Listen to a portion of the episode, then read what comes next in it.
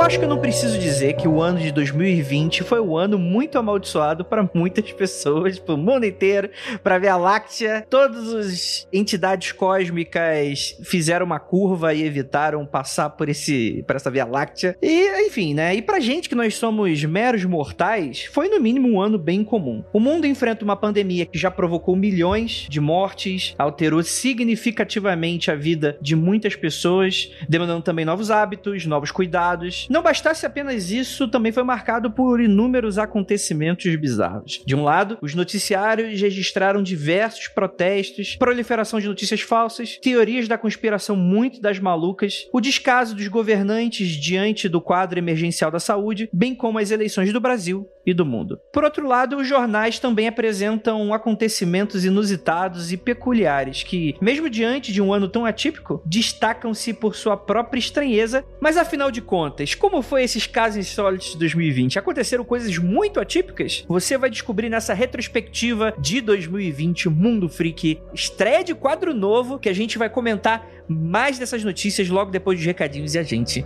já volta.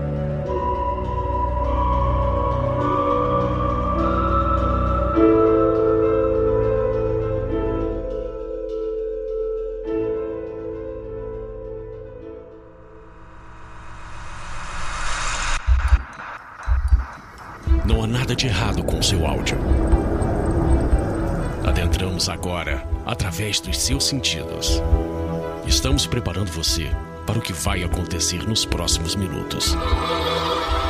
Além do que conhece por tempo e espaço, o contato com algo além.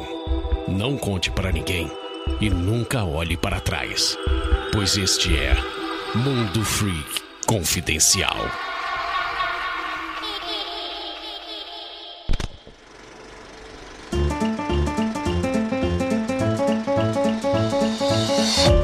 Aqui agora na área de recadinhos do seu, do meu, do nosso Mundo Freak Confidencial. E mais um episódio, esse que é o podcast que agora está na casa do Spotify, nosso parceiro, companheiros, nossos amigos. Muito obrigado para você que conhece alguma pessoa que ainda tá perdida, não sabe da notícia, mande um alô para ela, fala que agora é Spotify. E com ele também várias coisas legais que vamos fazer. Inclusive para você que tá aí a fim de dar uma conversada final de ano, saber como é que estão os freaks, nada de tema, a gente bater um papão sobre como foi 2020 pra gente. A gente vai fazer uma live de retrospectiva 2020. Para finalizar esse fatídico ano, vamos bater um papo ao vivo sobre as coisas legais que aconteceram com a gente nesse ano e que você, ouvinte, também faz parte. Então, no dia 18 agora desse dezembro, sexta-feira, às 20 horas da noite, até porque não existem 20 horas da manhã, no canal Mundo Freak no YouTube. Vou deixar, pedir para Nandinha colocar o link do nosso canal do YouTube, você já fica esperto, beleza? Fica também de olho nas nossas redes sociais que a gente vai sempre lembrando você por lá. Temos também uma live especial do Rafael Jacaúna. O Rafael Jacaúna, esse louco que vocês adoram, vai fazer uma live especial de 12 horas lá no seu canal da Twitch com ouvintes. Vai ser sábado agora, dia 19, não agora, essa semana, do dia 19, a partir do meio-dia, no canal Jaca Freak na Twitch. E agora, recadinhos de quarentena. Primeiramente, a gente vai falar sobre o Jorge, Jorge André, ele é ilustrador de personagens e cenários e trabalha com publicidade e commissions. Ele adora projetos de fantasia e gostaria muito de trabalhar com jogos ou animação. Atualmente ele trabalha com um amigo num sistema de RPG original para incentivar novos jogadores de todas as idades a embarcar nesse tipo de entretenimento. Então, se você tá afim de conhecer o trabalho do queridíssimo Jorge, querer conhecer um pouco sobre ele, mandar uma mensagem, ver as artes incríveis dele, vocês dão uma olhada lá. Ele tem um Tumblr, Instagram, a gente vai deixar todos os links aí no post para vocês. Beleza, gente? Vamos falar agora da Juliana Zanese. Ela é redatora, revisora e preparadora de textos, tem experiência com material didático, acadêmico no geral, também trabalha com tradução, redes sociais, blogs, artigos científicos. Se você está precisando de uma redatora, revisora, para você que quer ir dar uma olhada nas suas redes sociais, quer dar uma incrementada, precisa de alguém para trabalhar nos textos, dá uma olhada ali com a Carcaju, vou deixar todo o contato dela para vocês darem uma conversada, ela mostrar o portfólio de vocês, tudo aí e que ela faz parte, beleza? Temos aqui o Leônidas Medina também, né? O Leônidas, ele faz dados, isso mesmo, né? Por causa da pandemia, ele começou a transformar o hobby dele também numa paixão. Então, dê uma olhada também. Ele tá se profissionalizando para proporcionar outros jogadores de RPG apaixonados como ele, na emoção de ter a essência de seus personagens capturados desse instrumento que não apenas, enfim, né? Que determinam aí o destino das suas jogadas, pois, como ele mesmo costuma dizer, momentos decisivos pedem dados decisivos. Então dê uma olhada no trabalho do nosso queridíssimo Leônidas, que vai estar tá aí no post e é isso, gente. Vamos ficar por aqui e bora para esse podcast que ficou maravilhoso, afinal de contas. Como é que foi o nosso 2020 aí? A gente vai saber como é que foi, que, que coisas insólitas aconteceram nesse ano. Então, bora lá. Música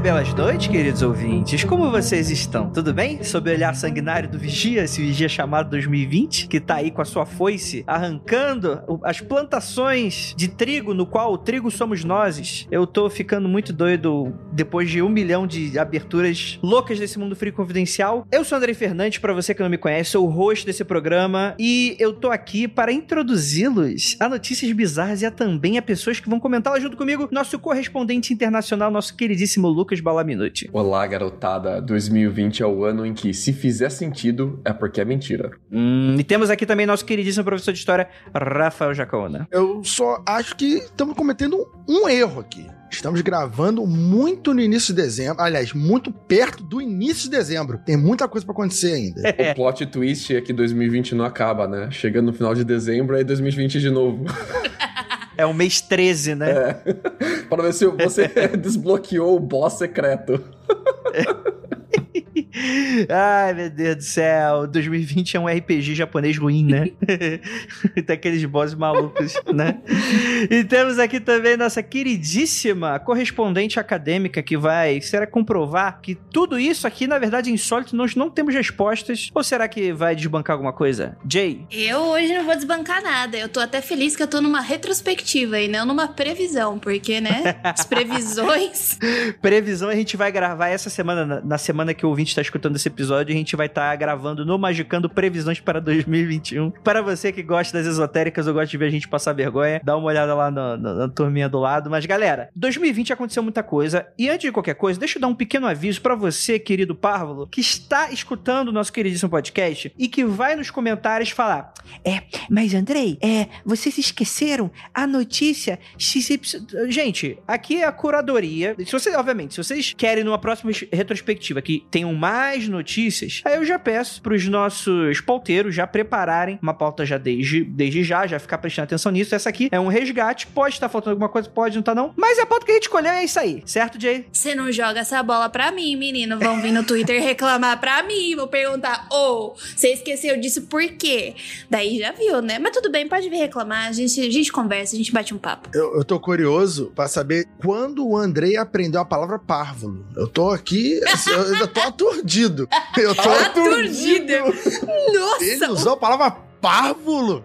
Meu Deus! O vocabulário desse podcast tá muito elevado, vou até sair daqui. Gente, eu peço perdão pelo meu vocabulário extremamente refinado e elevado, porque como um escritor, né? É, eu tenho que, de fato, parecer que sou inteligente, né? Apesar de não ser, né? Mas vamos para as notícias aqui.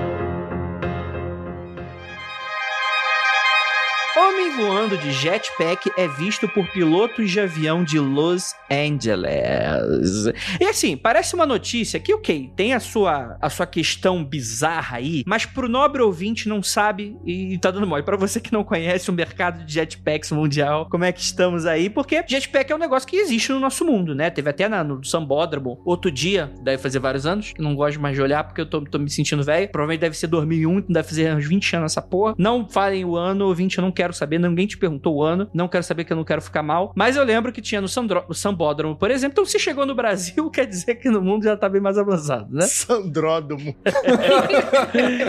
mas a questão é o seguinte: o, o jetpack tem um problema muito simples, que é o problema do combustível, né? Se você quer de fato que seja algo viável, como uma mochila, ou seja, precisa ser leve e pequeno para você usar nas costas, né? Só que isso influencia diretamente na capacidade do combustível que você, enfim, vai usar ali, né? Que vai dar para você autonomia de voo, né? O quão alto você vai, quanto tempo você fica, por aí vai e tal. E a questão é que esse esse Jetpack, a primeira ocorrência dele, ele voava numa altura de cerca de 900 metros e na segunda 1.800 metros, que é algo um pouco fora do comum pro mercado de jetpacks, né? Além de que ele tava voando ao redor de um aeroporto. Lucas Balaminuti, você já conheceu alguém com jetpack suicida? Só no GTA, André.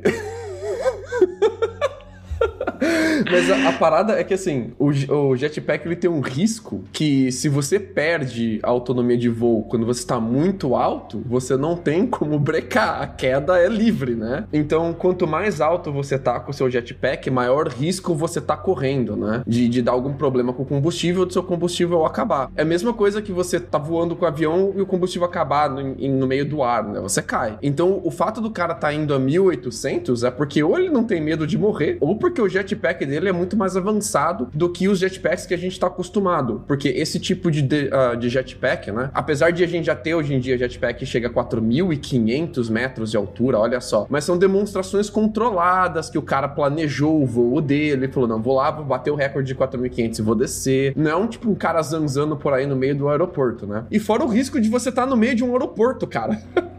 O aeroporto é o único, é o último lugar que eu iria fazer um teste de jetpack. Meu Deus. Na verdade, isso é um teste pro piloto que tá no avião, né?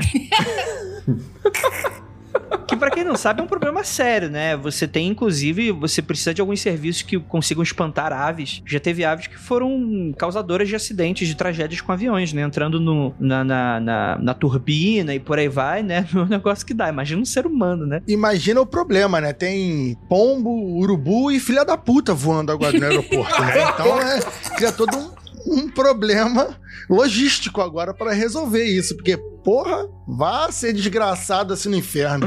E provavelmente ainda um filho da puta rico, né? Porque você precisa ter muito dinheiro para ter um bagulho desse, não é barato. É, não, não é uma brincadeira, uma brincadeira barata, até porque o combustível que, que eles usam pro jetpack é um combustível muito caro, não, não um combustível normal. É um combustível feito para te dar a, a, autonomia de impulso de, de turbinas pequenas. É uma coisa mega especializada. Então, tipo, e só existe protótipo assim. Não, você até pode comprar o jetpack comercial mas são uns que dão. Eles te, te deixam chegar assim a 30, 50 metros e te dão autonomia de 2 minutos de voo só. São coisas muito pequenas que você pode comprar. É, militares têm uns jetpacks mais maneiros, assim, mas nada que eles usam em combate, assim mesmo. Esses que a gente fala de 4 mil metros de altura, autonomia de 10 minutos, é tudo protótipo e é protótipo de demonstração de conceito. Não é uma parada que a galera faz para vender, porque até não tem, não tem um mercado consumidor de jetpack de maluco que quer voar sobre Los Angeles, né? Eu já achava o bagulho do drone meio absurdo, porque é caro pra caramba. E as, a, tem uma galera que usa só pra brincar mesmo, só pra brincar de aviãozinho.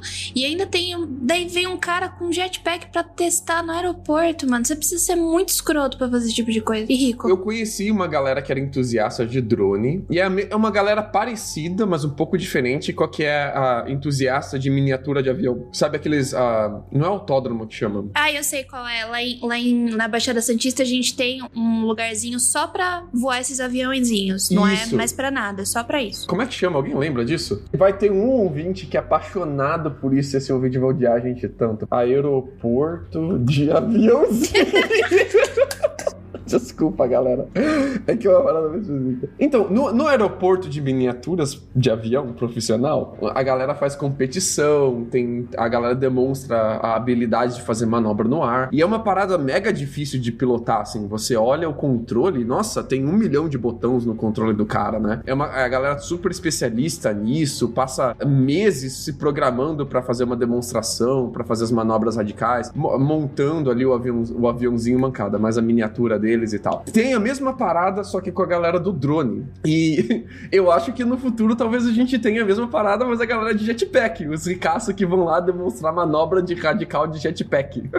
já, já parou pra pensar, tipo, demonstração de, de, de skate na roupa de skate, demonstração de jetpack na praia. Gente, eu tô. Eu ficaria um pouco chocada. Meio absurdo ainda. É, mas eu acho, eu acho que nesse caso, o maior mistério é que eles não conseguiram descobrir quem era e, e por que que era. Mas a polícia, a polícia e o próprio FBI confirmaram mesmo. Tinha um cara sobrevoando de jetpack, um modelo desconhecido de jetpack que a galera não conhece. E ninguém sabe quem é, qual que era o propósito, o que tava fazendo. E tipo, jetpack parece uma coisa meio doida, assim, né? Mas ela te dá uma liberdade de você se mover sem ser rastreado muito, assim, assustadora, né? Porque, tipo, pode aparecer, sei lá, um assassino de aluguel de jetpack, te atirar pela janela e atirar em uma pessoa famosa, ou uma, um presidente, alguma coisa assim, e sair voando por aí, né? Então a autonomia de jetpack, pelo incrível que pareça, é um interesse do FBI, né? Inclusive, tem um, um documentário muito famoso sobre um cara milionário que saiu voando com jetpack, um protótipo que ele construiu, derrubou até um caça, é Homem de Ferro.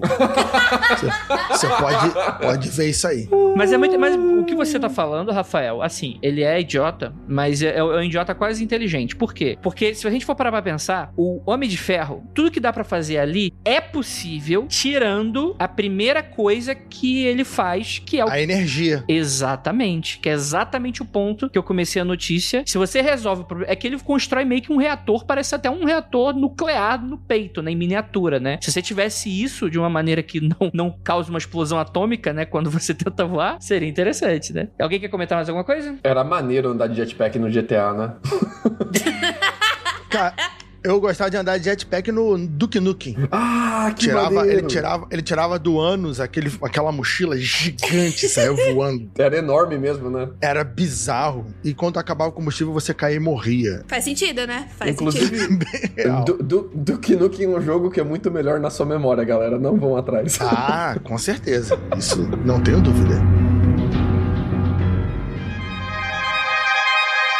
Segunda notícia que temos da noite, o caso das sementes misteriosas. Cara, uma galera marcou a gente quando isso começou a aparecer, que era o seguinte, você pediu uma parada da China e aí vinha uma erva doce aí, sei lá, o que que é isso aqui? É um... É um isso é uma bolota, né? Uma, umas sementes e tal. Ao que parece, existem mais tipos de semente do que da foto das matérias, assim, né? E, cara, isso ficou um mistério, porque você não requisitava isso. Quando eu vi pela primeira vez, inclusive, eu pensava que fosse o mercado negro de alguma merda. Porque, por exemplo, pessoas que vão tratar de uma doença que o remédio não existe aqui, ou por não existir, tipo, sei lá, por exemplo, o canabidiol, por exemplo. Eu acho que já foi liberado aqui, acho. Só pela Anvisa. Tipo, você precisa precisa preencher toda a papelada pela Anvisa pra você poder conseguir. É meio difícil ainda. Você precisa ter um monte então, de coisa. É, é um exemplo de um remédio que é proibido aqui e que, enfim, pessoas usam o mercado negro pra conseguir o remédio, né? E existem diversos outros, né? Tem pessoas que, que, que, que enfim, querem emagrecer, pessoas que querem cuidar de algum tipo de mal ou, ou de alguma questão dermatológica. Às vezes remédios simples como lactase, que é muito mais barato fora do Brasil, e a galera compra fora do Brasil, manda pro Brasil e tenta mandar de chavado, porque é, é simplesmente muito caro, assim, no Brasil comprar um lactase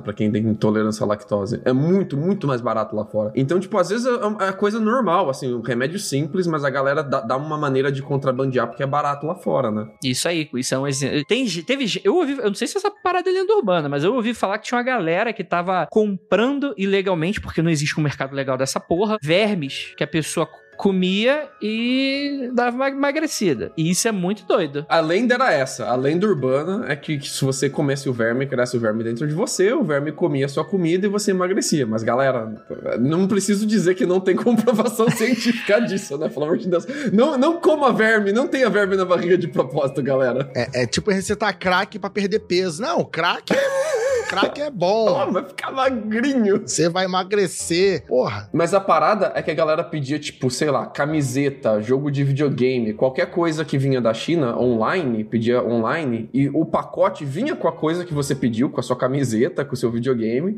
mas também vinham com sementes. Tipo, do nada, junto com o produto que você pediu certinho, bonitinho, um ziplockzinho ali com sementes fechadinhas, bonitinhas, cara. Tipo, tá aqui sua semente junto com o seu pedido. Exato, né? Coroque Seed.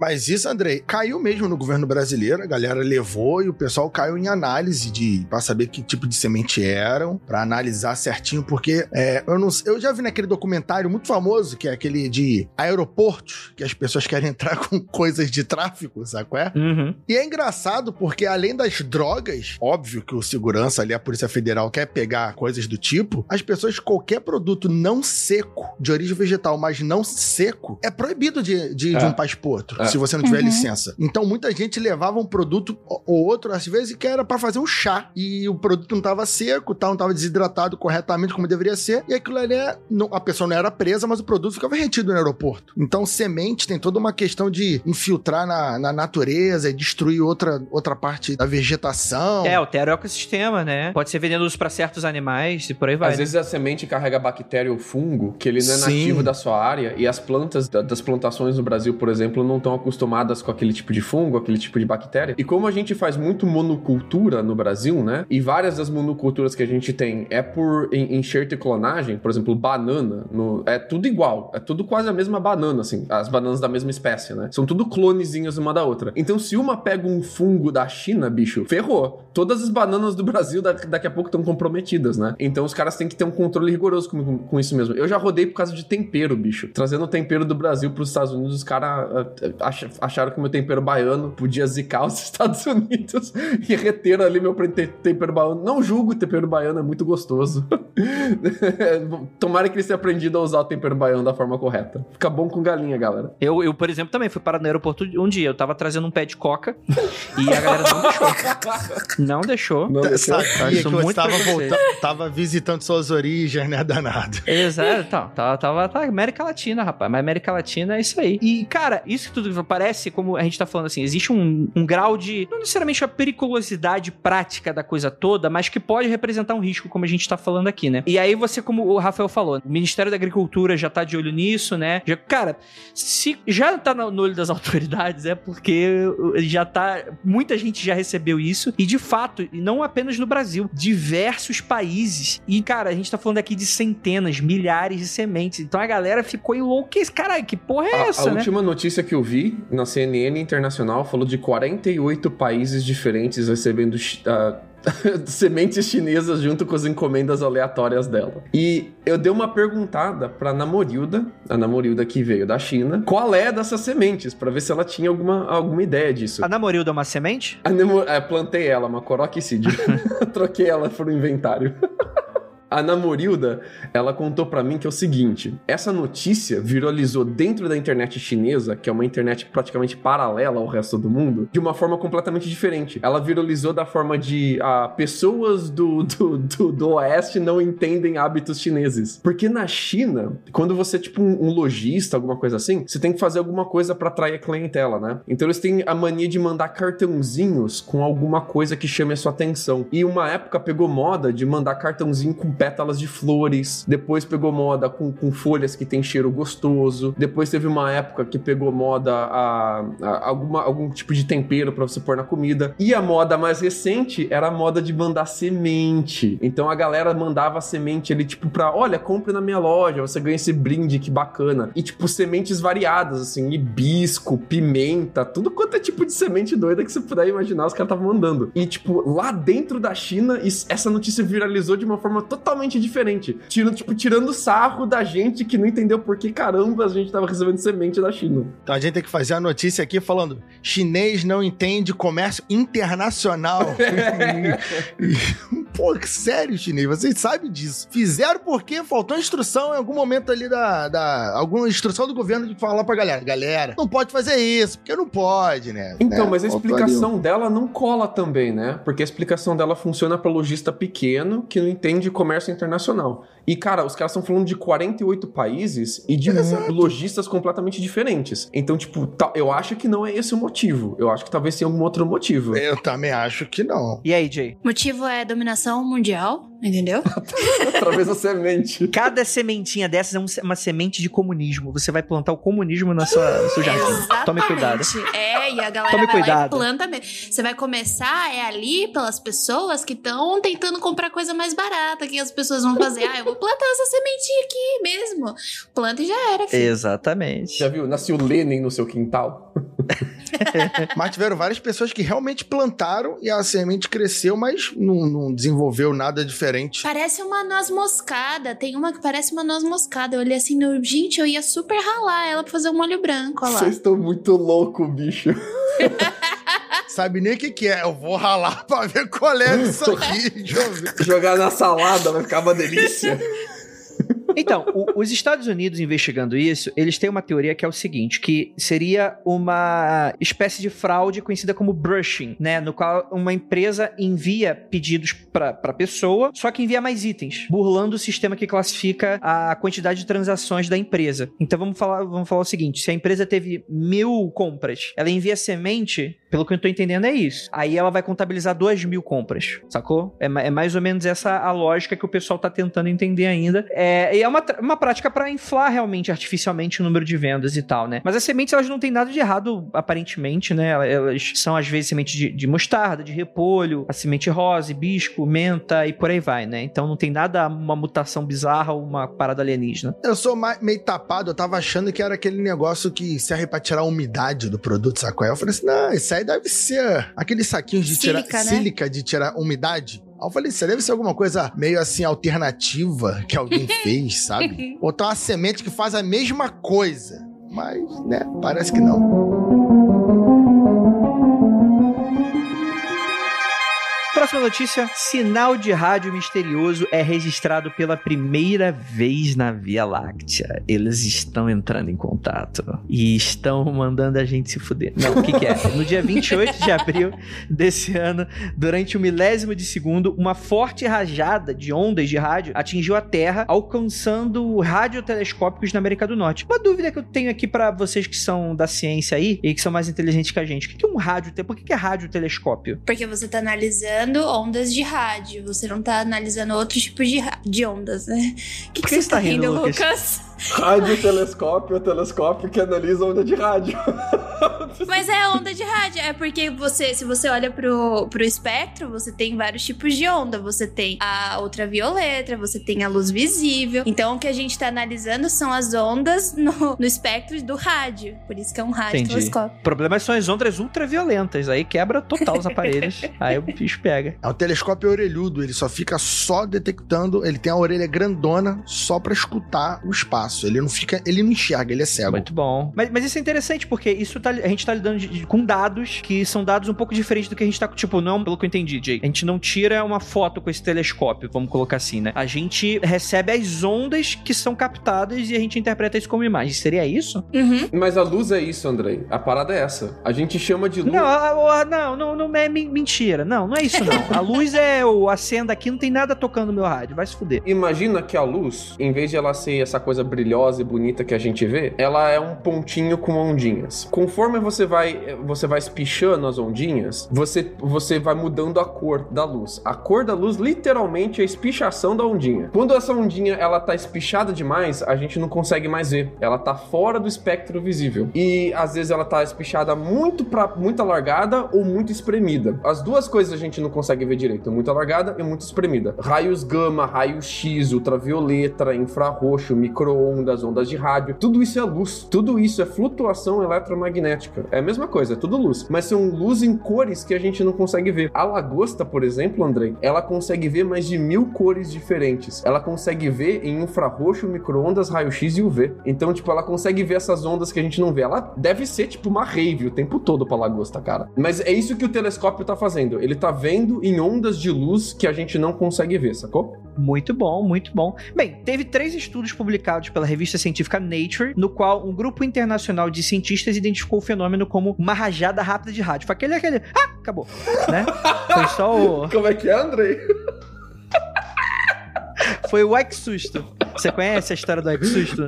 Nos bastidores eu te conto que eu não posso contar nesse horário. A galera dos rádios telescópios, eles estão desconfiados que a fonte dessas ondas de rádio misteriosas são magnetars. O que são magnetars? Calma, duas coisas. É, o Andrei falou sobre essas rajadas de, de raios gama, certo? Eu não sei direito se a tradução vai para rajadas de raios gamas. Eu também já ouvi gente falar de chamas de raios gamas, porque em inglês a gente chama de gamma ray burst, entendeu? Mas basicamente essas rajadas elas são explosões extremamente energéticas. Não que elas são tipo, ai meu Deus, já foi. É que elas são extremamente fortes. Então. É, mas, mas esse a galera acha que não é uma rajada de raio gama. Eles, esse, eles acham que, que é, são, são rajadas de onda eletromagnéticas de magnetar girando mesmo, né? Isso, porque o magnetar ele é um tipo de estrela, só que ele é um tipo de estrela de nêutrons. Para quem não sabe o que é uma estrela de nêutrons, quando a gente tem uma estrela supermassiva, ela quando ela explode, quando ela morre, ela vira uma supernova. Na verdade, por exemplo, o nosso Sol ele não vai virar uma supernova, né? Ele vai virar uma nuvem planetária. Mas quando você tem uma estrela supermassiva, ela pode se tornar uma estrela de nêutrons depois da, da supernova ou um buraco negro. Depende da massa. Se é muito massiva, vira buraco negro. Se não é tão massiva, vai virar uma estrela de nêutrons. E o magnetar é um tipo de estrela de nêutron. É tipo Pokémon. Você pode dar a pedra do sol ela vira estrela de magnetar, ou você pode dar a pedra escura ela vira um buraco negro.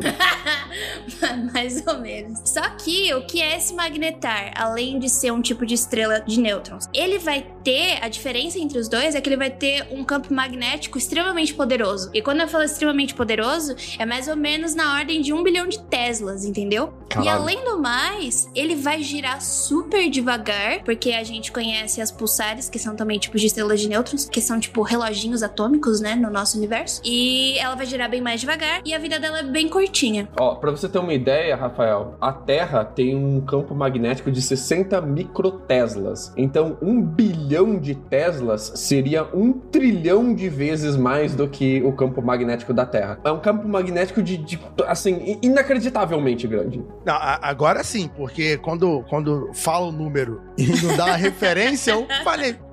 Tô sem referência. O campo magnético da, da Terra é o suficiente para mudar o seu compasso magnetizado ali de direção. Esse campo magnético da, de um magnetar é o suficiente para amassar uma outra estrela. Ele engole uma outra estrela. É esse o poder do campo magnético dele. Mais do que a gravidade dele, ele amassa uma estrela. E não para por aí, viu? Porque os magnetares, na realidade, na superfície deles, eles têm uma espécie de terremotos estelares. E quando esse terremoto acontece, acontece, ele vai mexer nesse campo magnético super forte e é aí que vai surgir essas emissões de rajadas de raio gama. E eles acham que foi isso que eles detectaram, né? Só que os magnetares, antes era uma teoria, foi comprovado agora, assim, bateram o martelo agora em 2020, mas a gente já tá tentando estudar essas estrelas desde 1979. Só que criaram a teoria em 92 e só foi detectado de fato em 2020. Então, é uma teoria super nova, tá acontecendo aí. É, eu acho que existem muitos estudos nesses gamma ray bursts, tanto que é, é que a astronomia ela é, ela é uma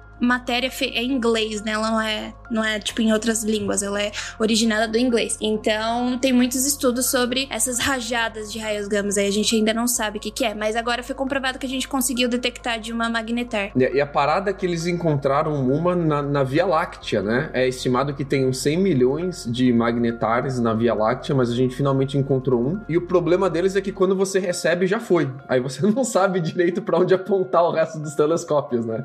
Sim, e na na verdade, o magnetar, ele também foi. Ele é uma das teorias para explicar uma espécie de estrela zumbi que a gente tem no nosso universo. Uhum. Tem um paper na Nature que eu tava lendo esses dias. Quando se fala de estrela zumbi, essa estrela, ela já morreu, já passou por uma supernova, né? Que é a, explosão da estrela quando ela morre. Já passou por uma supernova.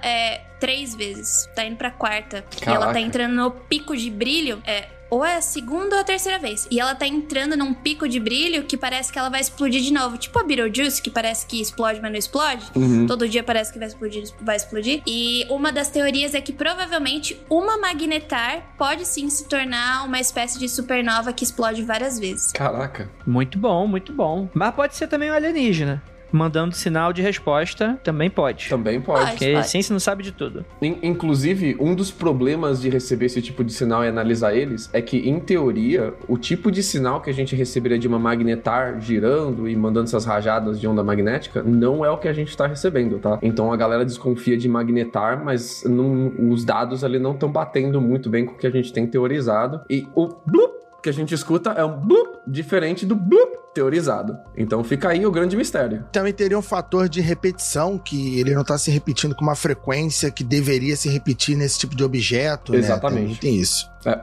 Então, é que, é que é um bloop e daí é um bloop com uma, um semitom, você entendeu? É muito. É, é um muito pequeno.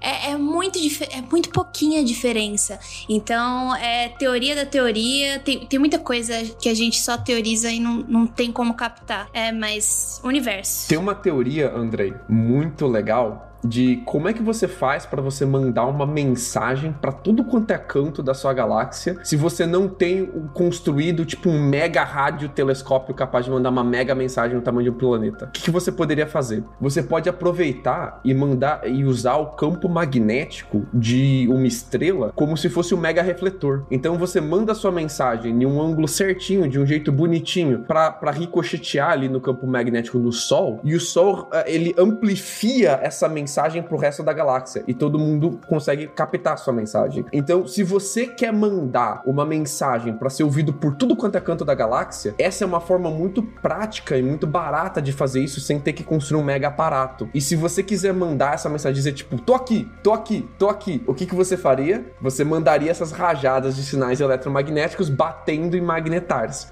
Porque o magnetar, como ele tem o maior campo magnético, né, que a gente conhece pelo menos no universo, ele tem a maior capacidade capacidade de amplificação. Então você usa os magnetares como antenas de transmissão. Então, cara, essas a gente pode estar tá vendo, uh, por exemplo, uh, raças intergalácticas com mega domínio de tecnologia usando magnetares como grandes ondas, de, como grandes uh, torres de transmissão de rádio. São tipo as torres deles, entendeu? Torres intergalácticas. E eu consigo ir mais além, porque uma pessoa que escreveu algo muito parecido com o que o Lucas está falando se chama Ursula Le Guin em seu livro A Mão Esquerda da Escuridão. Então, ela estava muito à frente desses pesquisadores que não sabem o que é o magnetar.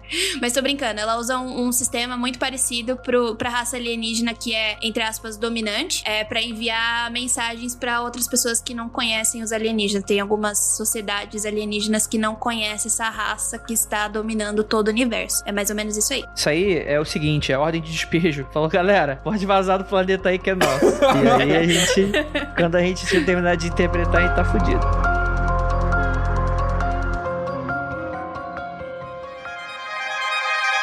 Próxima notícia: cérebro congelado. Empresa russa oferece caminho para a imortalidade. Quando a mãe do russo Alexei Voronekov faleceu aos 70 anos, ele pagou para uma empresa que o cérebro dela fosse congelado e armazenado na esperança que em algum momento a gente tenha tecnologia o suficiente para trazer o cérebro da pessoa de volta à vida e assim garantir a imortalidade. E além da mãe do Alexei, temos aí 71 cérebros e cadáveres humanos que atualmente se encontram flutuando em nitrogênio líquido em tanques e empresas em Moscou. Eu acho que a coisa mais assustadora dessa notícia é gente entregando parte do corpo do seu parente para a Rússia. É o tipo de coisa que eu não entregaria nem vivo. As pessoas estão entregando morto. Ah, tudo bem. Às vezes é que o cara não gostava mesmo da mãe, né? Vai aqui a cabeça dela, russo. Ô, oh, rapaz. Não, não, não, pelo contrário. Mas de fato existe esse serviço, né? Tem uma empresa chamada CryoRus, né? né, dá para entender bem como é que fun funciona esse nome, né, que ele guarda num, nos tanques, né, a menos 196 graus Celsius e, enfim, né, uma galera fala que não existem evidências que esse tipo de coisa rola, mas eu truco. Ninguém pode falar nada. Eu só desconfio da Como assim, Andrei? Como assim? Esse serviço não rola? Como assim? Mas esse serviço tem que ter nos Estados Unidos? Não, não. Não rola no sentido de, tipo assim, você não tem evidência que você consiga reviver essa pessoa. Ah, não. Mas a esperança é que daqui a 70, 100 anos, 200 anos, a tecnologia chegue a um ponto que possa trazer de volta esses corpos é, congelados. Quando tem mais dinheiro, congela o corpo inteiro. Mas quando tem a promoção, aí congela só a cabeça para fazer que nem no Futurama, né? Botar lá no, no, no jarro, ressuscitado devidamente. Então, Exato. imagina sua mãe voltando em forma de meca, sua cabeça dela em cima de um mega robô enorme. Lucas, você acabou de, de inventar, de reinventar Evangelho. Ai, é, essa notícia me lembra muito o caso do DNA, né, para solução de crimes, porque quando tinha é, 1980 ou 90, a gente não tinha a análise do DNA tão boa quanto a gente tem hoje, né? Então, vários crimes, vários serial killers que tipo atuavam antigamente, né, mais ou menos nessa época, conseguiram reanalisar e pegar alguns, né? Acho que o caso do Golden State Killer foi foi isso. Então, assim, a biologia, ela para mim, ao, ao meu ver, é uma das tecnologias que mais evolui rápido, né? Por causa do. Em, em, relação. Em comparação ao DNA. Que isso realmente aconteceu. Mas, pelo visto, não, em literatura não tem nem previsão de que isso vai acontecer. É, o maior problema é o processo de descongelamento. Que quando você descongela uma parada que tá a 196 graus negativos, você, dan você danifica ela completamente. Então, o, só o processo de você tirar aquilo da criogenia é você matar aquele cérebro que tá congelado, né? E outra coisa também que a gente não sabe é se tem como reaver ver esse cérebro depois que ele já desligou, né? Uma coisa é você, sei lá, socar o cérebro uh, de uma pessoa que tá viva em criogenia, e uma outra coisa é depois que a pessoa já morreu, você remover o cérebro e colocar lá, né? Ah, Lucas. Ah, mas é, esse problema aí que tu falou, na minha opinião, é o problema menor. A gente tá pensando em ressuscitar depois da pessoa, tá. descongelar. assim, porque assim, como vocês, a Jay, você deve saber, no começo do, do século XX, no final do século XVIII, uma parada assim, o sistema de congelamento de, de freezers era tão ruim que toda a comida congelada ficava com gosto horrível, porque é. o congelamento era uhum. muito lento, destruía as células, ficava tudo uma papa nojenta. Depois que inventaram o congelamento rápido, as comidas congeladas viraram moda, principalmente nos Estados Unidos, né? Então, assim, daqui a 50, 60 anos inventar um, um, sistema de descongelar sem destruir as células parece muito plausível. O problema continua sendo ressuscitar o corpo, né? Então, descongelamento é o mais tranquilo. É que porque daí me lembra muito aquele filme Vanilla Sky, né? Não necessariamente. Abrelorrosos. É. Abrelorrosos. É, você não necessariamente precisa ressuscitar a pessoa. Você pode simplesmente voltar com as memórias dela, né? Reviver as memórias dela. Eu acho que existem, não necessariamente a pessoa precisa voltar você pode utilizar outras coisas que tá ali guardada naquele cérebro. Não sei, não sei como funciona também. Até hoje, nenhuma das nossas civilizações durou milhares de anos, assim. Acho que uma das que mais durou foi, foi a civilização egípcia, mas a maioria das civilizações, assim, em mil anos cai e surge outra civilização completamente diferente em cima daquilo. Eu fico pensando que se essa tecnologia demorar, mas surgir muito tempo no futuro, sei lá, 10 mil anos no futuro, talvez seja o material mais rico arqueológico lógico que a gente tenha, pra gente entender como era a cabeça, como vivia as pessoas 10 mil anos atrás. Porque como funciona a arqueologia hoje em dia? A gente tem o que a galera escrevia, o que muitas vezes era cerimonial ou extremamente para casos importantes, porque a escrita mesmo era muito rara. E a gente tenta, sei lá, descobrir sobre a vida das pessoas olhando o túmulo delas, olhando arquivos de agricultura delas. É muito difícil, cara. O trabalho dos arqueólogos é muito sofrido. Agora você tem a cabeça com as memórias das pessoas. Imagina a riqueza disso, cara, para entender 2020. Será que. será que pessoas do futuro vão entender 2020? Fizeram um documentário Não. também sobre isso aí. É mais ou menos isso que você falou, né? Vocês mais de série da Terra e tal, chama Jason X. É muito interessante. Muito interessante. Vocês erraram tudo, mano. O verdadeiro documentário se chama Demolition Man. Exatamente. é outro. Mas aí que tá. Como o Lucas falou, é, é, é, o outro, né, que o Lucas também falando, é aí, né? Aquele da, da do garotinho robô, que é descongelado, é né? Uhum. Então, esse é muito mais pra ver. Demolition Man é daqui a pouco, é a esquina, né? Daqui a, sei lá, 50 anos, 100 anos, é daqui a pouquinho. Se bem, cara, eu, eu acho muito mais provável que é, essa empresa russa vá à falência algum dia, esses, esses cérebros sejam todos descartados, e então realmente inventem uma maneira de descongelar e reviver esses cérebros depois do futuro. Muito ironicamente, né, cara? É, exatamente, exatamente. Mas, cara, isso leva a gente a uma questão interessante, né? Porque onde é que fica a alma nesse processo? Ai, meu Deus, André. Começou. isso vai dar clonagem até a, a a vida eterna e tudo mais. Isso aí é interessante. Até o, telepo até o teletransporte de pessoas também vai. para onde vai a alma? Sabe? Isso aí é uma questão filosófica muito antiga. E muito nova também. Exatamente. Bom, em questão de entropia, é, questão de entropia, a alma fica no caminho, né? Porque não vai não.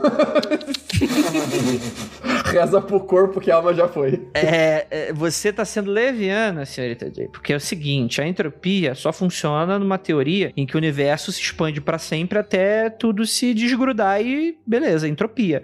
Mas se a gente tá falando de um universo que vai e volta? Universo ioiô. Exatamente, que o universo a, a, tem uma das teorias que o universo ele vai se expandir, só que vai ter uma hora que ele vai começar a retroagir para de fato voltar a, ser o único ponto e fazer de novo o Big Bang, né? Nesse caso, é uma, é uma hipótese de que o universo, ele se, hipótese talvez seja a palavra mais correta quando a gente tá falando de ciência, não teoria, né? Mas a hipótese seria de que o universo, ele é, ele vai indo e voltando, né? Então ele não acaba, né? Imagina a mãe desse cara descongelando e puta, Puta que o filho dela congelou ela. Puta que Eu só queria brava. morrer.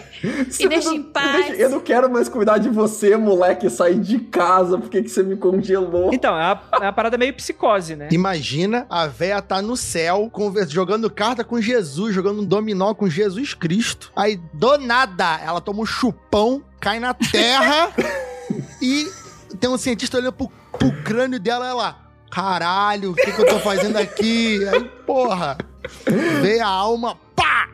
Putz, voltei, voltei pra 2020 ainda Maldito por cima. Maldito Alexei, devia ter casado você quando você tinha 18 anos, moleque. Sai de casa, desengruda de mim. Fica, não, mas fica uma, uma questão ética, Lucas, exatamente por causa disso, né? Porque, tipo assim, a pessoa deu liberdade pro filho fazer isso? Tem essa, né? Uma coisa é você se congelar depois de morto, né? Você deixar prontos os papéis para você ser congelado. Outra coisa é você congelar outra pessoa, né? A CEO dessa empresa, e para mim essa é a parte mais bizarra da notícia, a Valéria e o, o Dalova, ela congelou o próprio cachorro, mano. ah não posso falar nada. Nossa. Sei lá, cara. Às vezes é mais fácil a gente praticar o let it go, né? Aprender a lidar com morte e que as coisas são passageiras, né? É, eu acho também que se eu não ia, eu não ia provar que me traz que, tipo, me trouxessem de volta à vida. Não, obrigada. Chega, para mim já deu. Porque, como diz a velha sabedoria popular, só duas coisas não são passageiras, né? O motorista e o trocador. Então. deixa, deixa levar, cara. Parabéns, que pode terminar aqui, André.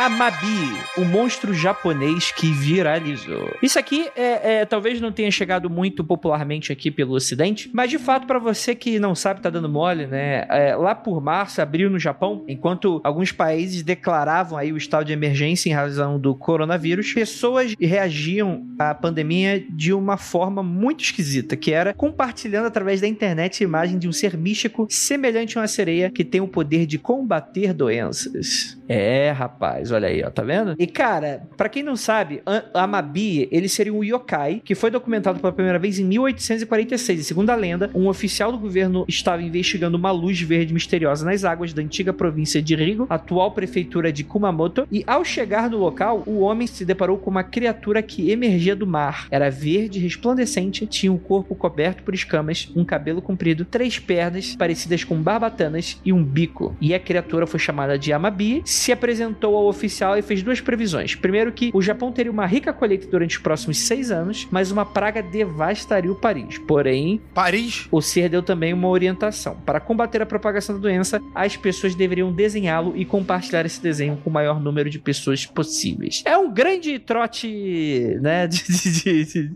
compartilhe com o maior número de possíveis, senão a. Compartilha é uma bicha, senão vai, ela vai te pegar de noite. exatamente. Exatamente. Mas eu achei interessante, né? A mística mística, nesse caso, é, é, ela é bem interessante, né? No caso, ele serviria, né? Como a gente está conversando aqui, né? Seria um artifício místico para você fazer um combate a uma doença aí que assolou e tal. acho que tem até uma hashtag, né? A hashtag Amabi Challenge, né? Que o pessoal desenha e pinta a criatura e posta tanto no Twitter quanto no Instagram, né? Até, inclusive, faz parte, né? Do, do, do o Ministério da Saúde, né? Trabalho e Bem-Estar Japonês, participou da brincadeira compartilhando a imagem da Amabi, encorajando pessoas a evitarem a propagação do vírus. Brincadeira, tô fazendo entre aspas aqui na, na câmera, tá? Porque se o Ministério da Saúde entrou na brincadeira, ele não tava querendo arriscar a merda, né? Falou, vai que, né? Vamos compartilhar. Qualquer coisa a gente fala que é brincadeira, mas, enfim, Eu gosto muito do folclore japonês porque ele é muito vivo e ele evolui, né, cara? Tipo, fica, surge yokai todo dá com pau no Japão até hoje, né? E a Amabi, ela é evolução de um outro yokai chamado Amabiko. E esse outro yokai, é, ele tem versão sem, sem, sem peitoral, só com, com braço e perna pra caramba. Versão que é tipo um gorila e, e uma outra versão que ela, tipo, cheia de pelos assim, e uma outra que ela é escamada, como a Amabi. E essa versão que é escamada, ela era conhecida por, por a, ser útil contra doenças, né? Doenças e enfermidades. Então a galera ficava muito doente, aí era vis visitada pela Mabiko. A Mabiko, sei lá, dava ervas da montanha pra pessoa e a pessoa melhorava, né? E depois isso foi, foi culminar no yokai da Amabi, que é essa variante da, da, da, da Amabiko. E hoje em dia, esse yokai da Amabi já evoluiu pra uma outra coisa também. A, a galera do Japão já fala ah,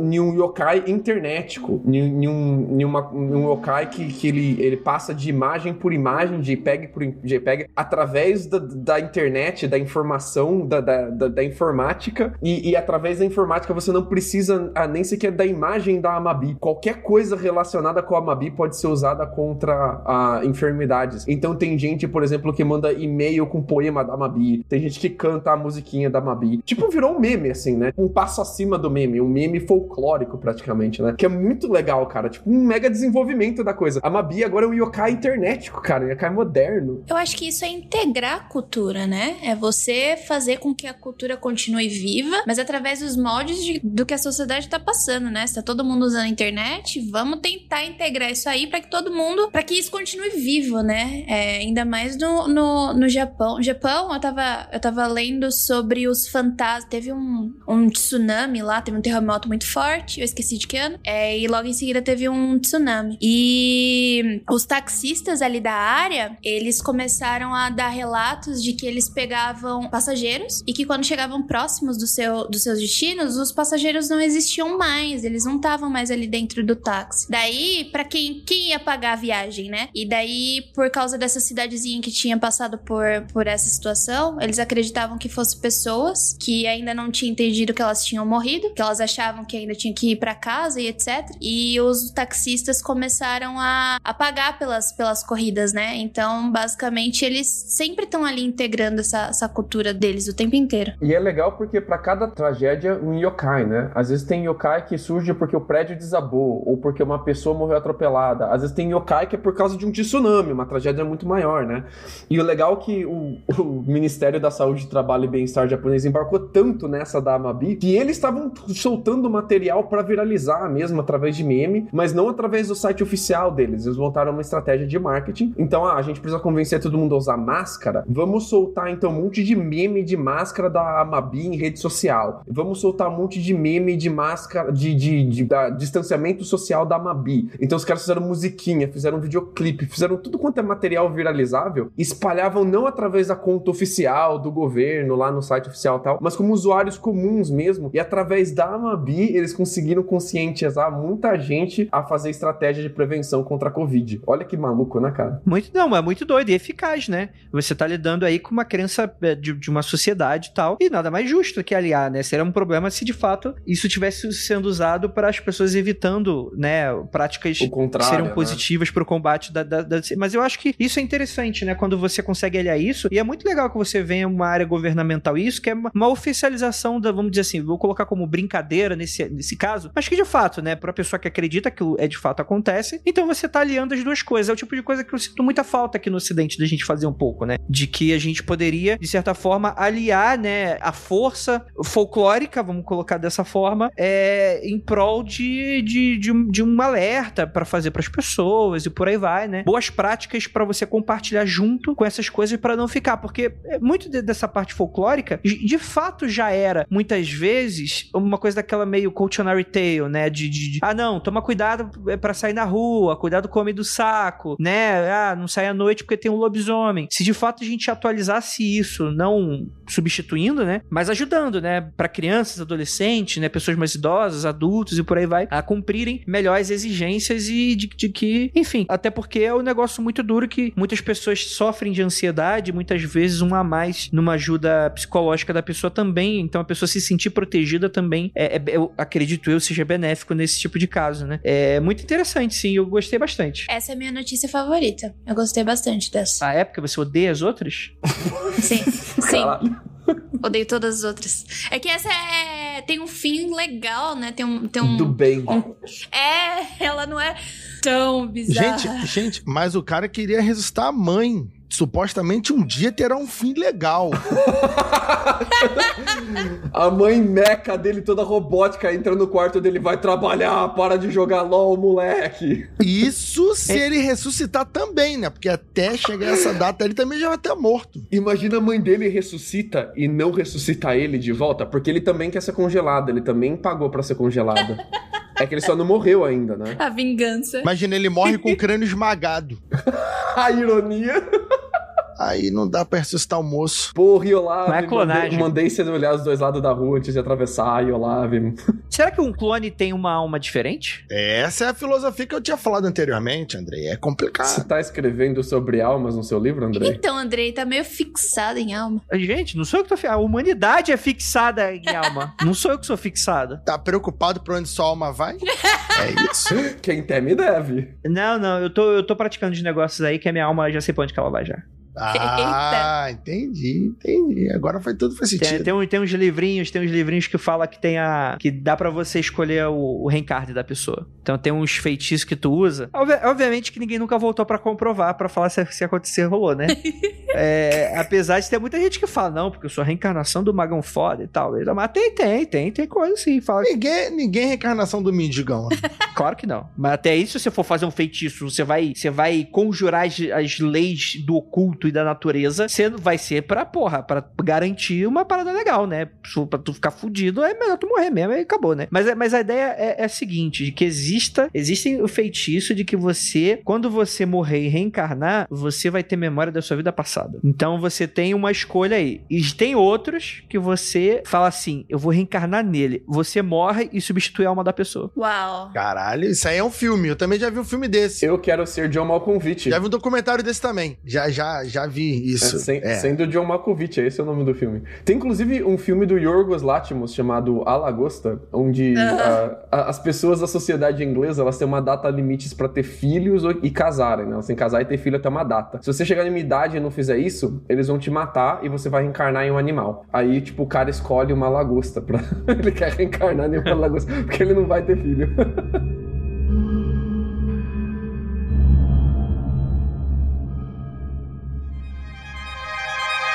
Próxima notícia: tesouro de um milhão de dólares é encontrado após anos de caçada e ao menos quatro mortes nos Estados Unidos. Bem, antes de qualquer coisa, essa não é aquela. Qual é aquela ilha que a gente já gravou episódio? Você lembra, Rafael? Oak Island. Oak Island. Oak Island. Não é Oak Island, tá bom, gente? Em julho desse ano, chegou ao fim, nos Estados Unidos, uma caça ao tesouro que já durava uma década, responsável por esconder um baú repleto de, pre- de predas preciosas, avaliado em mais de um milhão de dólares, nas montanhas rochosas, né? Que são uma importante cordilheira localizada na América do Norte Ocidental, né? E o colecionador, o Forrest Fenn, anunciou que o tesouro... Parou, parou, parou, parou, parou. Qual o nome dele? Forrest Fenn. Pa- ah, não, não acredito mais.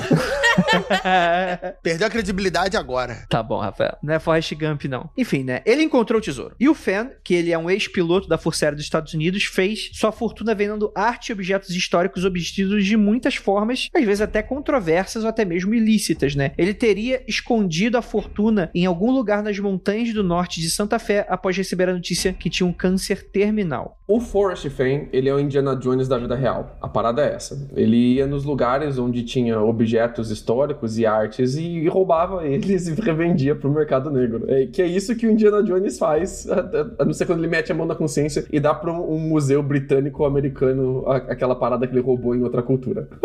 É, mas, mas isso é, ele rouba do mesmo jeito, ele só não fica com, com, com o objeto, né? Exatamente. Pro museu. Tá o certo. Forrest Fenn é o Indiana Jones da vida real. Aí ele pegou câncer, tava entediado, não tinha nada que fazer. Falou: Quer saber, velho? Vamos fazer uma parada maneira? Ele meteu todo o tesouro dele. Ele primeiro converteu tudo que ele fez de grana em moedas de ouro e pedras preciosas. O que é uma coisa muito pirata, né, cara?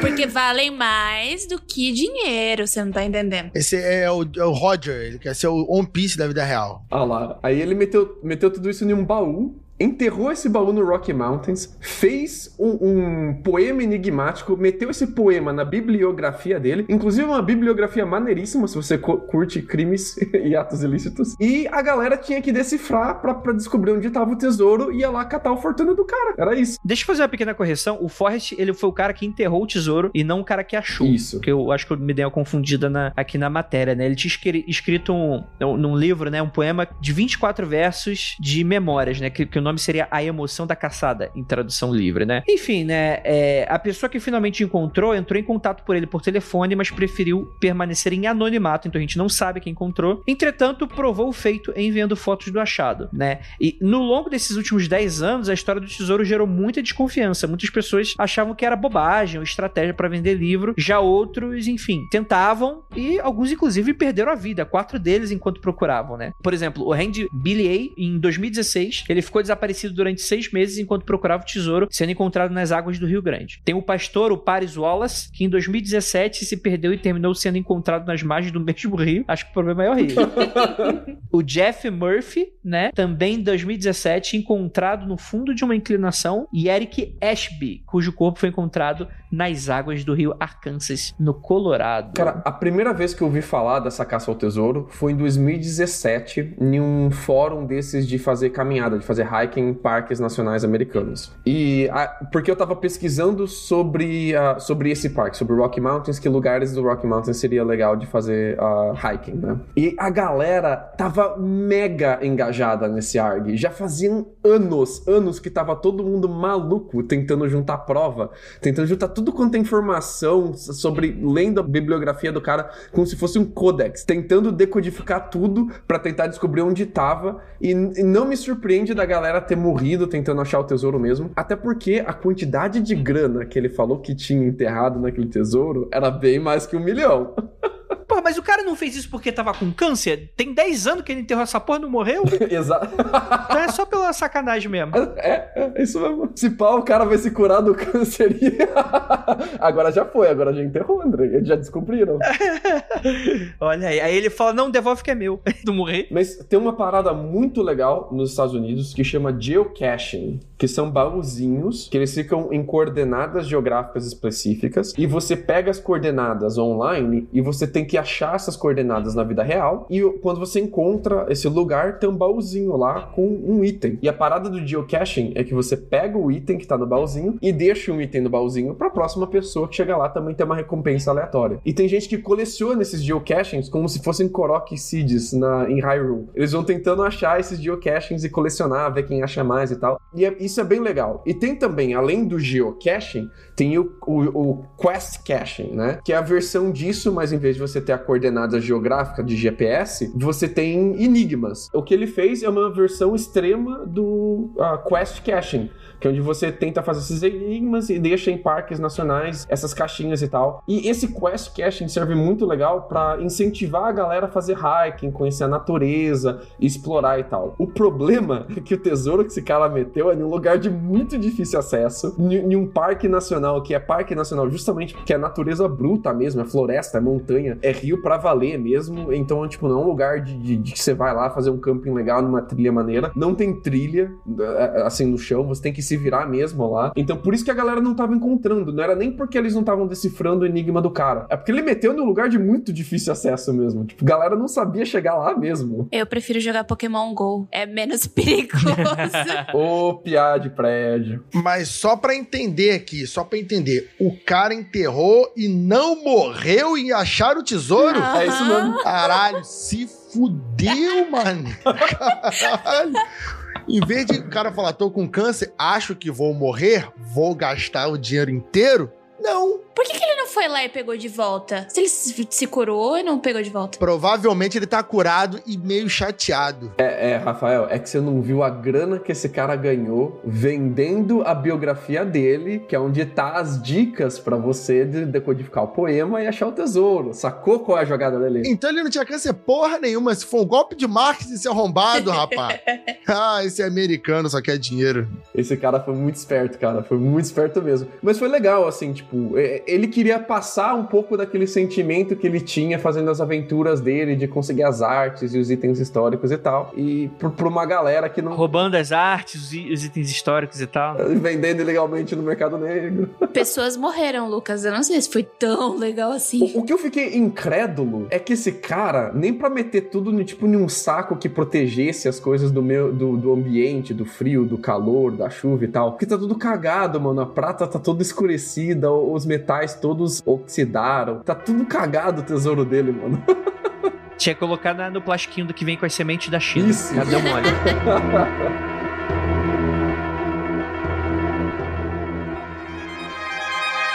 Eu fiquei muito decepcionado com, com a pauta, porque não tem uma notícia aqui que a gente precisa fechar. Eu peguei essa notícia. Por que, que você não me falou, então? Você, você tá me expondo.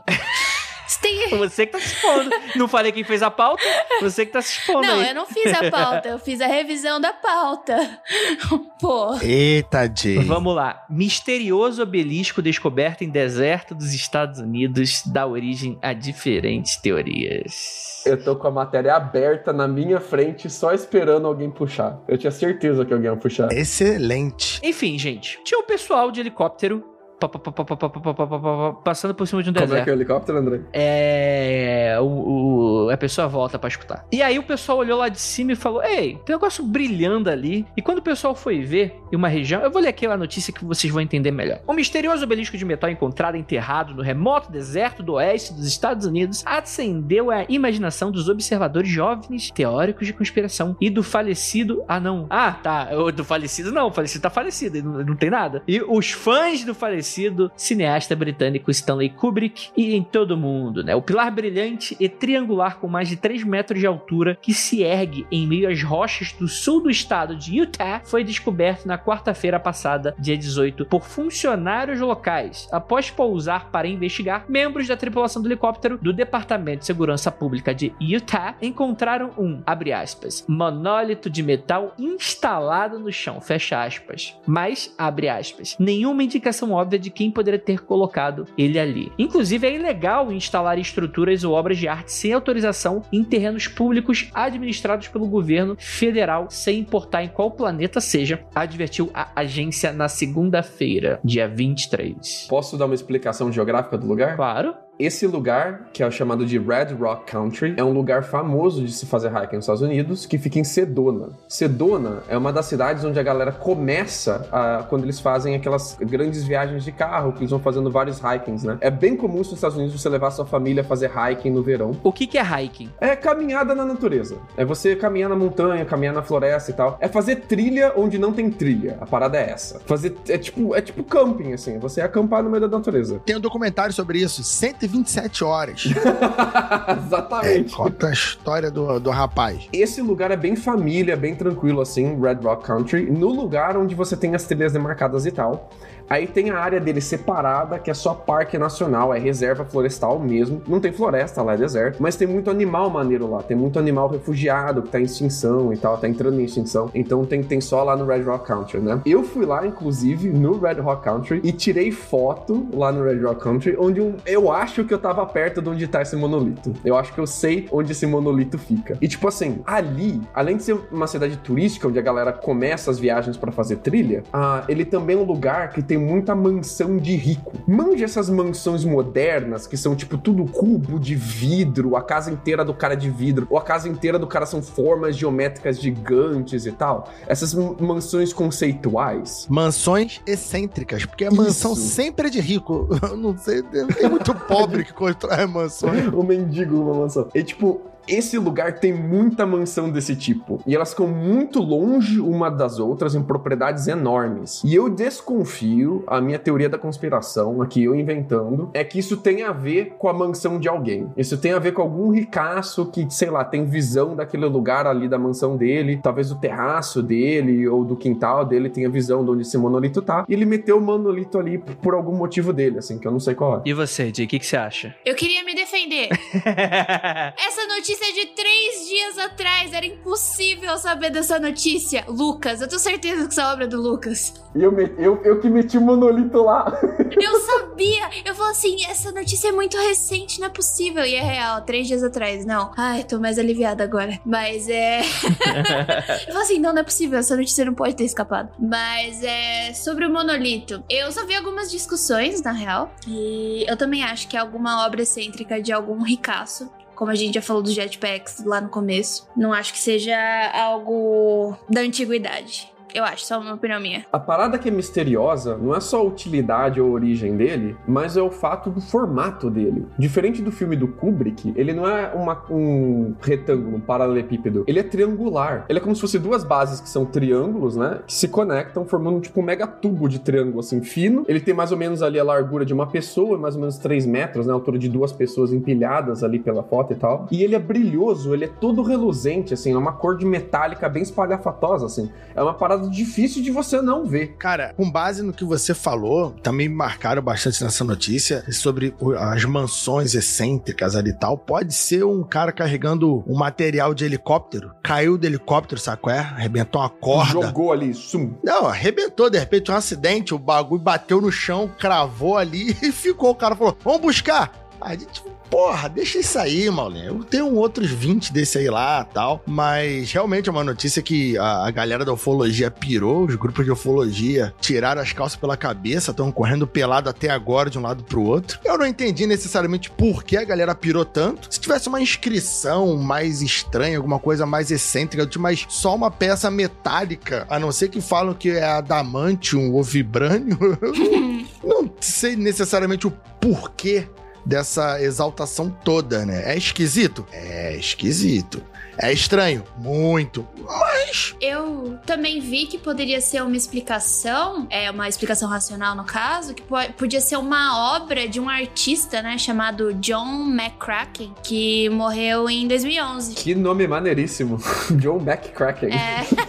E ele criava, ele, ele foi conhecido por criar essas esculturas em forma de pirâmides, cubos e placas brilhantes, né? É, daí, se eu não me engano, quando eu li a notícia, parece que o agente do McCracken, ele confirmou a semelhança do objeto que eles acharam no deserto. Parece, mas não sei se é. É, provavelmente o cara tinha, ele viu o, esse do deserto por foto e falou, gente, parece, mas para confirmar eu teria que ver pessoalmente, né? Algo do tipo. E a parada é que não tem marca de construção em volta do objeto, né? Ele parece que tá enfincado bem fundo mesmo, para não, pra não sair dali, ele tá bem cravado mesmo. Ah, não... o objeto não foi retirado então não? Ele tá, ele tá parado? Ele tá lá mesmo, deixaram ele lá. E não revelaram onde que tá o objeto? Ah, na imagem parece que ele tem uns gibites ali, ó. Não, sim, mas eu tô falando do chão, assim, em volta dele. Ah, sim, sim, entendi. Inclusive, esses pequenos buracos que tem, pequenas obturações que tem no, no, no, no monolito, é o que diferencia ele da obra do McCracken, né? Porque a obra do McCracken Kraken não tem esses pequenos buraquinhos, né? E esse monolito tem. Caramba, eu achei que era um cara fantasiado de elefante, mané.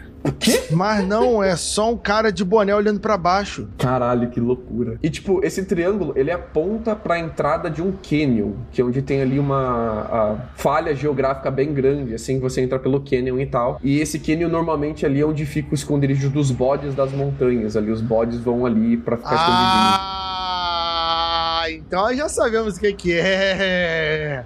É o demônio, cara. Porque, olha só, o bagulho está apontando para a entrada onde tem o quê?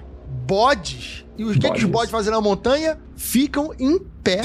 Aí a referência. É isso. Inclusive, não, não é um lugar fácil de você ir para colocar essa parada, né? Eles não divulgaram onde fica exatamente o, o, objeto pra galera não ir lá tentar ver e bater foto, porque eles têm certeza que a galera vai se perder, vai se acidentar, vai se machucar. É uma área de, rochosa, montanhosa, de difícil acesso no meio do deserto mesmo, né, cara? Então. Caraca, aí, ó. Tá, agora já tá fazendo mais sentido, né? Tá apontando pra uma direção, agora a galera tem que ir nessa caverna dos bodes, investigar e lá dentro vai ter outro bagulho desse. Tem outra pista apontando pra outro lugar. Lá dentro tem o tesouro de um milhão de dólares do, do, do Fame. Porra, porra, é isso aí, cara. Certeza que, que tá, tá apontando pra nave estacionada. O amigo olha lá de cima, cadê a nave do parceiro?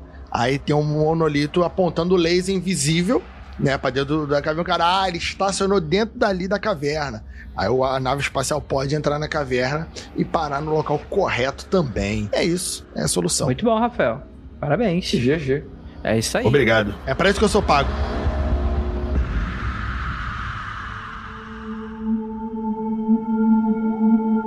Gente, muito obrigado para você que chegou até aqui. Chegamos até o fim desse mais um 2020, graças a Deus. Ninguém aguenta mais essa porra desse ano. E é isso, né, gente? É, considerações finais antes da gente ir embora? Eu acho que para um ano de 2020, essas notícias foram muito poucas. Daria para ficar o ano inteiro falando aqui, então, ouvinte, como o André falou lá no começo do programa, pau no seu cu, paciência, que a seleção de notícia é pouca, não dá para falar de tudo não, porque 2020 foi foda. E é isso então, e gostaria de lembrá-los que não olhem para trás.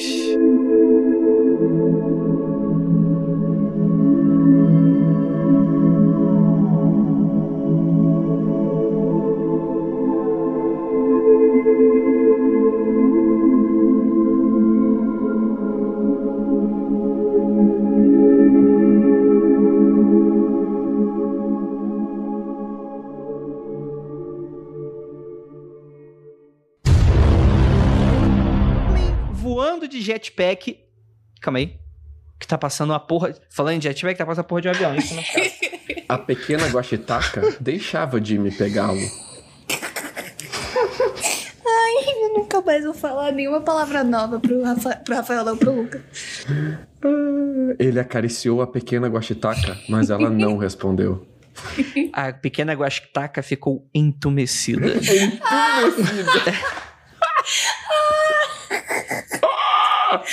Gente, ai, que ponto chegamos. vamos lá, vamos lá. mundofreak.com.br